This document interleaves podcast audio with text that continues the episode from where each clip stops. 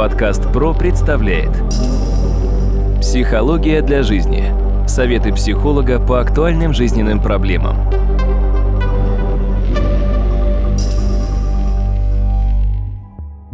Здравствуйте, дорогие друзья! У микрофона Сергей Чеботков и в эфире очередной выпуск подкаста «Психология для жизни». Я рад сразу представить моего традиционного собеседника. Это кандидат психологических наук, доцент, профессор Дмитрий Смыслов. Не так давно начался новый учебный год, кто-то пошел в очередной школьный класс, кто-то на очередной курс института, колледжа или другого учебного заведения. И, к сожалению, большое количество молодых людей опять столкнулось с проблемой неправильного выбора профессии. То есть пошли на учебу с пониманием того, что они ошиблись и зря теряют время, осваивая нелюбимую специальность. Причин этому может быть великое множество, но мне хотелось бы сегодня поговорить больше не о причинах, а о том, что мы в своем подкасте можем посоветовать тем, кто еще ищет свое призвание в жизни, и тем, кто понял, что ошибся с первоначальным выбором, но не знает, как исправить эту ошибку. Итак, тема нашей сегодняшней беседы – как правильно выбрать свой жизненный путь. Дмитрий, вам слово.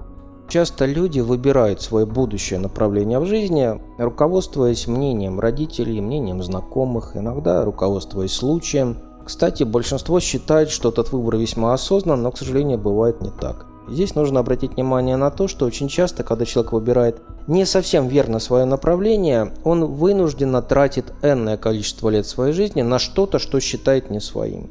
Это очень хорошо известно по биографиям известных людей, которые, начиная свою жизнь с одной профессии, постепенно выходили на другую. Могу здесь объяснить немножко по-иному. У человека, это моя очень устойчивая и твердая установка, не может быть только одного образования, высшего я имею в виду. Их должно быть как минимум несколько для того, чтобы человек мог позволить себе некоторую свободу с точки зрения понимания и определения своих возможностей, своих направлений. Это весьма важно.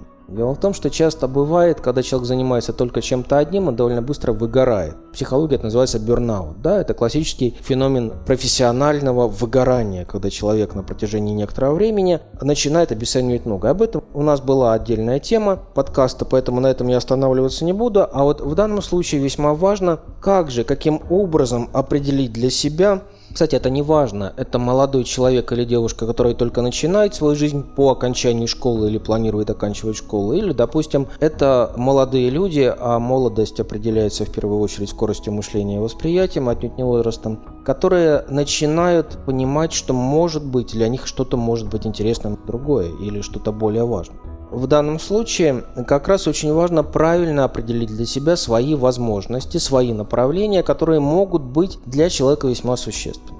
Да, конечно, вы можете мне сказать, что существует профориентация, когда приходят психологи или там приходят педагоги и говорят, что идти на слесаря полезно, а идти на кого-то бывает менее полезно. Вот кто-то более предрасположен к подобной профессии, кто-то менее. Ну, давайте так. На самом деле все весьма относительно. Здесь мы должны понимать то, что в целом человек никогда не бывает линейным. И нет ни одного слесаря, который может работать только слесарем. Если вы в курсе, вы понимаете, что даже несмотря на эту весьма, казалось бы, для обывателя примитивную профессию, она совсем не примитивна, да, а человек должен проявлять многие достаточно сферы мышления для того, чтобы решить определенные проблемы, которые перед ним ставятся. Я уже молчу по поводу других профессий, в которых это тоже может быть весьма-весьма значимо. И вот здесь мы сталкиваемся с проблематикой, связанной с IQ, коэффициентом интеллекта. В свою бытность, а началось это еще с 20-х годов прошлого века, 20 века, уровень интеллекта в определенной степени определял уровень человека в социуме, в жизни. считалось, если человек имеет определенный уровень интеллекта, он может достигнуть определенных результатов, а не имея этого уровня, он этих результатов достигнуть по определению априори не может. Вот в том-то все и дело, эта линейность, некоторое восприятие привела к довольно существенным проблемам, которые начались уже в 80-е, в 90-е, в нулевые годы нынешнего века. Они были связаны с тем, что интеллект стали выделять разные достаточно у людей. И появился эмоциональный интеллект, появился политический интеллект, некоторые даже любовный интеллект стали придумывать, но на самом деле эта тема весьма специфична. Разные вариации могут быть, и здесь мы должны понимать, что на самом деле пробовать людей равнять под одну гребенку весьма проблемно и сложно, весьма сомнительно. В силу этого постепенно стал появляться эмоциональный интеллект, который более типичен, допустим, для людей правополушарных, то есть людей эмоциональных или творческих профессий, а не левополушарный интеллект, который типичен для классических тестов Векслера, Айзенка и так далее с точки зрения классических психологических тестов, которые связаны с логикой, и с более какими-то жесткими математическими, арифметическими задачами, геометрическими и так далее. И вот здесь как раз довольно интересным персонажем, который выступил против подобной линейной классификации людей, стал профессор Гарвардского университета Говард Гарднер. Человек довольно любопытный. В каком плане? В 1983 году он предложил свою теорию множественного интеллекта. Согласно ему, единого интеллекта у людей быть не может и не должно, но у каждого человека есть как минимум набор из нескольких интеллектов, которые оказываются более актуальны в определенный период жизни, но в то же время они являются не основными, и очень часто может быть, что дополнительные проявления интеллекта также могут себя давать. Первоначально он выделил 7 типов интеллекта, а потом постепенно дошел до 8 и даже до 9, а потом постепенно стали это увеличивать. Все-таки он объяснял так, что количество интеллектов может быть разным, но нужно смотреть, насколько точно они соответствуют некоторой функции человека. И здесь мы должны понимать, что в его подходе у каждого человека преобладающим может быть определенный один тип интеллекта, но другие типы интеллекта могут быть также хорошо развиты. Если, допустим, у человека развит тот же самый музыкальный интеллект, у него может прекрасно параллельно развиваться и лингвистическо-вербальные способности, и те же самые математические способности. Но, с другой стороны, каждый для себя воспринимает информацию, которую он обрабатывает, немножко на своей волне. Это весьма важно и пробовать всех классифицировать по определенному типу интеллекта весьма сомнительно. Это то же самое, как большинство людей определять по среднестатистической норме. Да, большинство людей имеет такой-то рост, но средний рост людей на самом деле абсолютно ни о чем не говорит. Давайте рассмотрим основные виды интеллекта. По окончанию данного подкаста я как раз дам опросник. Он на самом деле весьма небольшой, всего 28 вопросов пройдя которые можно высчитать те типы интеллекта, которые более свойственны слушателю. На что он должен обращать в первую очередь внимание с точки зрения выбора интересов, выбора сферы деятельности, выбора профессии, а если профессия уже выбрана, еще раз повторюсь, что единственное направление деятельности никогда не бывает единственным. Один из моих проектов называется «Другие грани». У каждого человека есть много разных граней. И воспринимать человека линейно, то есть как представителя только одной грани, абсурдно, потому что это узколинейное восприятие плоское восприятие реальности, которое более напоминает, наверное, картинку в художественной книге, где художник что-то изобразил. Вот эта вот картинка художника очень мало имеет отношения к реальному изображению действительности. В данном случае мы должны понимать, подобных сфер, подобных направлений быть может несколько. Подкаст ПРО представляет Психология для жизни. Советы психолога по актуальным жизненным проблемам.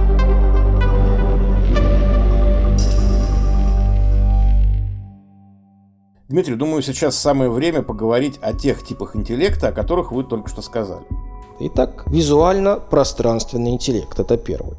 На самом деле, безусловно, не каждому человеку свойственно в своей голове создавать некоторую ротацию пространства, создавать карту местности, создавать некоторую картину, в которой персонажи начнут действовать, перемещаться, и он будет видеть эту картину более подробно. На самом деле, визуальное пространственный интеллект частично свойственен художникам, но, с другой стороны, это свойственно людям, которые умеют читать. Может быть, вы обращали внимание, когда вы читаете книгу, особенно художественную книгу, но не обязательно, вы все равно видите некие пространства, некие местности, неких персонажей, которые связаны, вернее, вы их связываете с теми персонажами, о которых читаете. То есть у вас есть свое видение этого, но, с другой стороны, сам писатель, сам создатель того, что вы читаете, видел в этом нечто свое. Вот это как раз та самая специфика визуально-пространственного интеллекта, способность увидеть, способность нарисовать, способность описать или написать. Дальше. Это способность читать и понимать и воспринимать. Это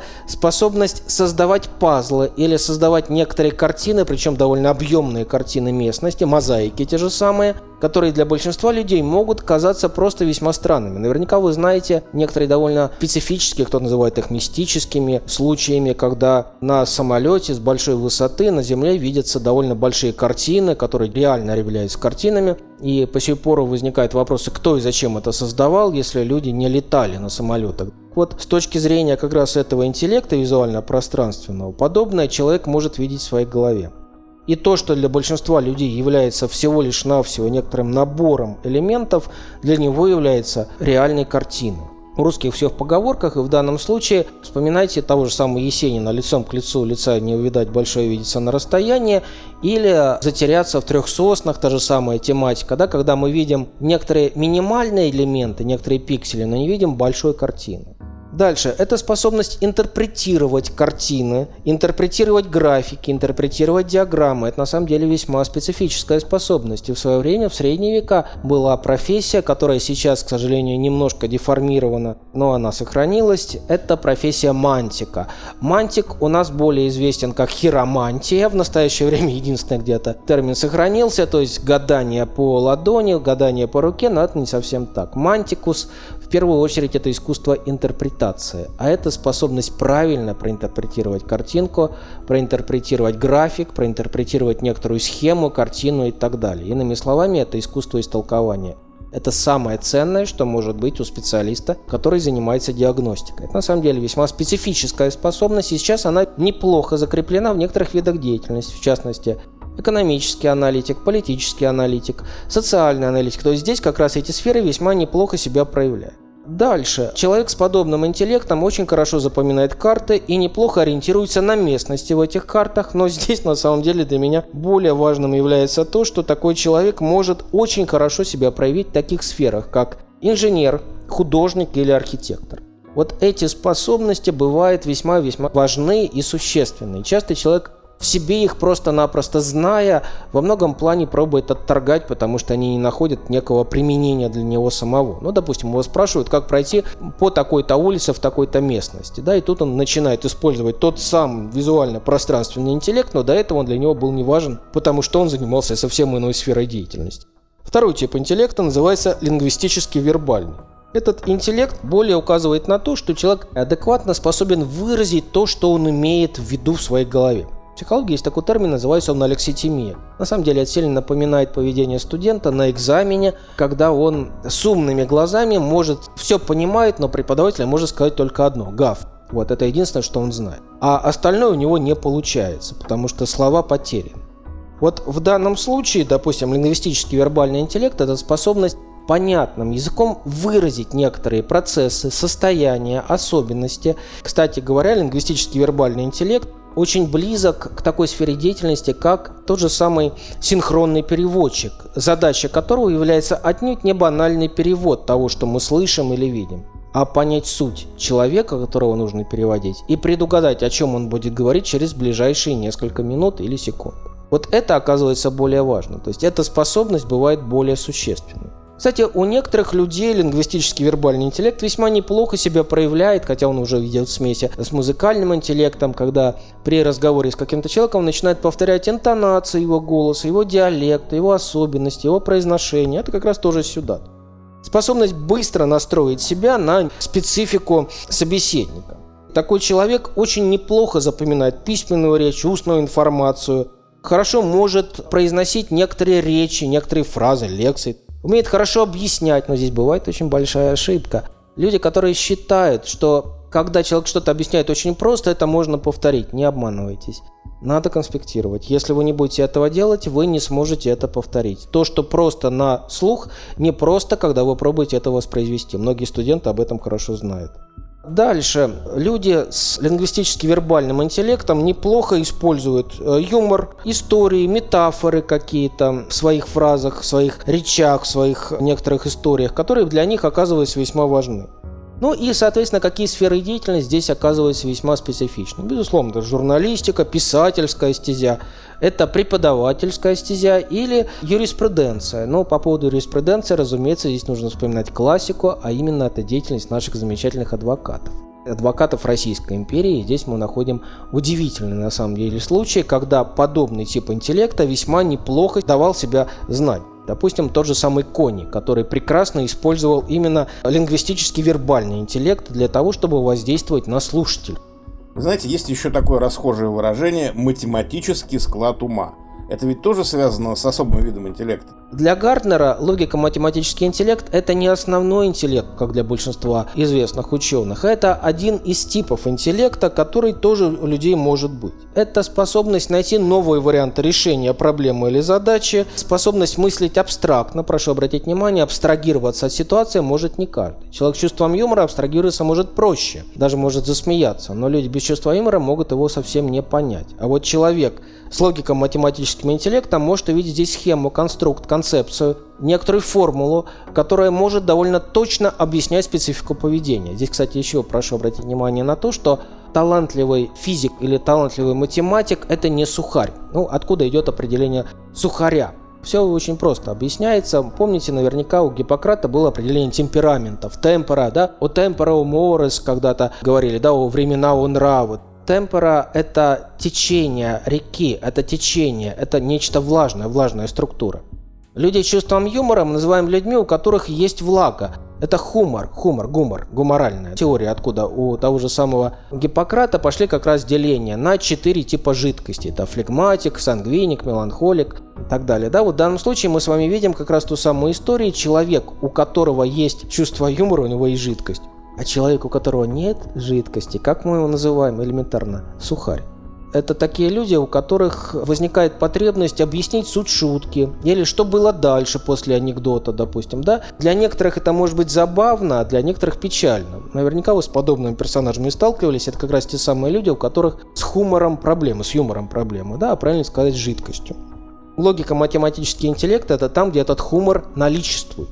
Самое главное – это способность мыслить абстрактно, это способность проводить научные эксперименты, способность видеть со стороны ситуации, способность решать сложные вычисления и видеть их схемы. На самом деле это весьма важно, потому что любая формула – это образ, это некая структура, которая оказывается важна. И, разумеется, какие сферы деятельности для подобного интеллекта более типичны. Бухгалтер, инженер и более высокий программист, математик и ученый, который имеет более высокую сферу деятельности, направление деятельности. Дмитрий, большое спасибо за интереснейший разговор. Дорогие друзья, я хочу напомнить, что в гостях у меня сегодня был кандидат психологических наук, доцент, профессор Дмитрий Смыслов. Наш разговор о выборе жизненного пути мы обязательно продолжим в следующем подкасте. А мне остается только с вами попрощаться. У микрофона был Сергей Чеботков. Удачи вам и до новых встреч.